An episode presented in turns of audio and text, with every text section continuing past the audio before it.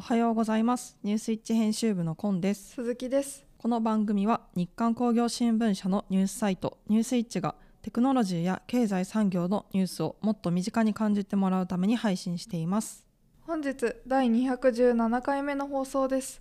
毎週木曜日は今週話題になった記事トップ3のコーナーとランキング外だけど気になる記事を配信します。それでは本日もよろしくお願いしますニュースイッチラジオはオレンジヒートで加熱工程の電化と脱炭素社会に貢献するメトロ電気工業の提供でお送りします。はじめは今週話題になった記事トップ3のコーナーです。ニュースイッチでよく読まれた記事3本を要約して紹介します。3位は単価ケイ素パワー半導体の開発に関する話題です。シリコンカーバイドパワー半導体高品質結晶の製造方法を確立した松並氏が語る政策への評価。人の生活には欠かせない製品に数多く使われている半導体。その中でも電力の制御や変換を担い高効率な単価ケイ素パワー半導体は経済産業省などがパワー半導体産業に補助金を出す動きも見られ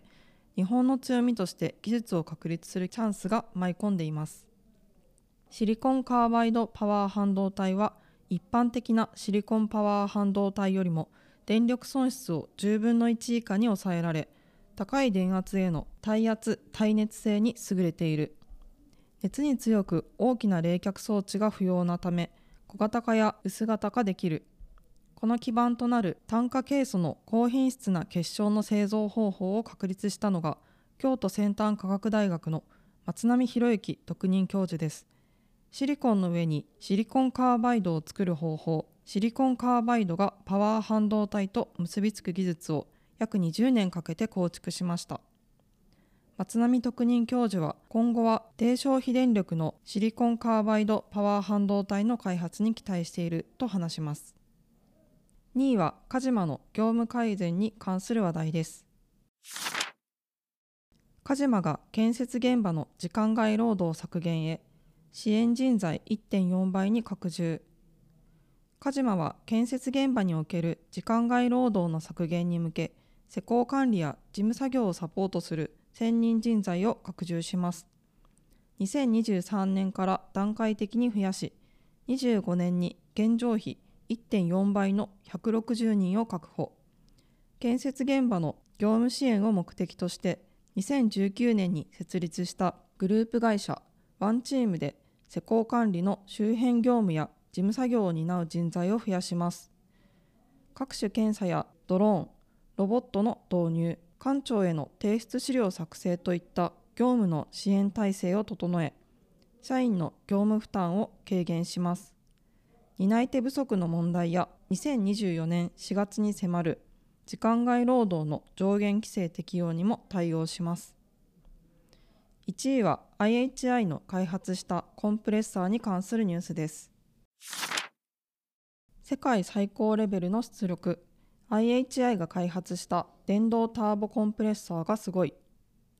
IHI は世界最高レベルの出力の電動ターボコンプレッサーを開発しました。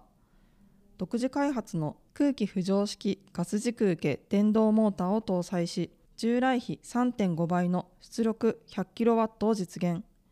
軽量小型化も果たしました。小型航空機の水素燃料電池推進システムなどへの活用を見込みます。空気の薄い上空でも大量の圧縮空気を供給でき燃料電池推進システムによる飛行の実現につながります。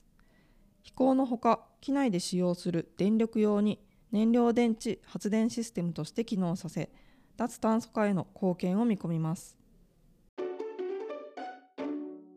ここからはランキング外だけど気になる記事のコーナーです。毎週の放送で3本配信している今週話題になった記事はニュースイッチの記事 PV ランキングをもとに作成しています。それ以外に惜しくもランク外となっているけれど編集部が気になった記事を選びご紹介します。自動車二輪車自転車に次ぐ交通手段になるか電動キックボード普及の可能性。7月1日の道路交通法改正に伴い16歳以上は運転免許証不要で電動キックボードに乗れるようになる。現在電動キックボードは経済産業省の実証事業などによりシェアリングサービスを中心に市場が拡大。法改正により手軽に公道での運転が可能になるためシェアリングサービスだけでなく個人での保有使用も拡大するとみられている。自動車や二輪車自転車に次ぐ交通手段へと成長するか。電動キックボードは現行の道路交通法上では電動機付き自転車に区分され運転免許証が必要だが7月からは新設の区分特定小型電動機付き自転車に入る。このため16歳以上であれば運転免許証は不要となりヘルメット着用は努力義務で公道を走行できるようになる。電動キックボードは時速 50km 出る製品もあるが7月からの法定速度は時速 20km 歩道は時速 6km となる。さらに立って乗るスタイルなどからラストワンマイルと呼ばれる0.5キロから4キロメートル徒歩で5分から45分程度の短距離移動と親和性が高いとされる。日本では2021年4月に経済産業省の産業競争力強化法に基づく新事業特例制度において実証実験の認可を受けた業者が電動キックボードのシェアリングサービスを開始。特例によりヘルメットを任意で着用し普通自転車専用通行帯や自転車道の走行を認められている。現状認可を受けたアメリカ最大手バードなど15事業者がサービスを提供している。7月以降はさらなる拡大が見込まれる。国内最大手のループは国内のシェアリングサービスの市場規模は1兆から2兆円程度と見ている。7月以降大都市や観光地での短距離移動二次交通が弱い地方での足といった強みを発揮できる分野で市場を形成していけるかが注目される。渋谷にてループが設置されているのを見たことがあります。実際に使用している人を見かけたこともありますが交通量の多い道路や観光客が多い場所など必要とされている場所での走行がなかなか難しそうだなと感じました。いきなり道路を走るのには抵抗がありますが練習施設や体験施設があれば移動手段の選択肢として電動キックボードが増えるのかなと思います。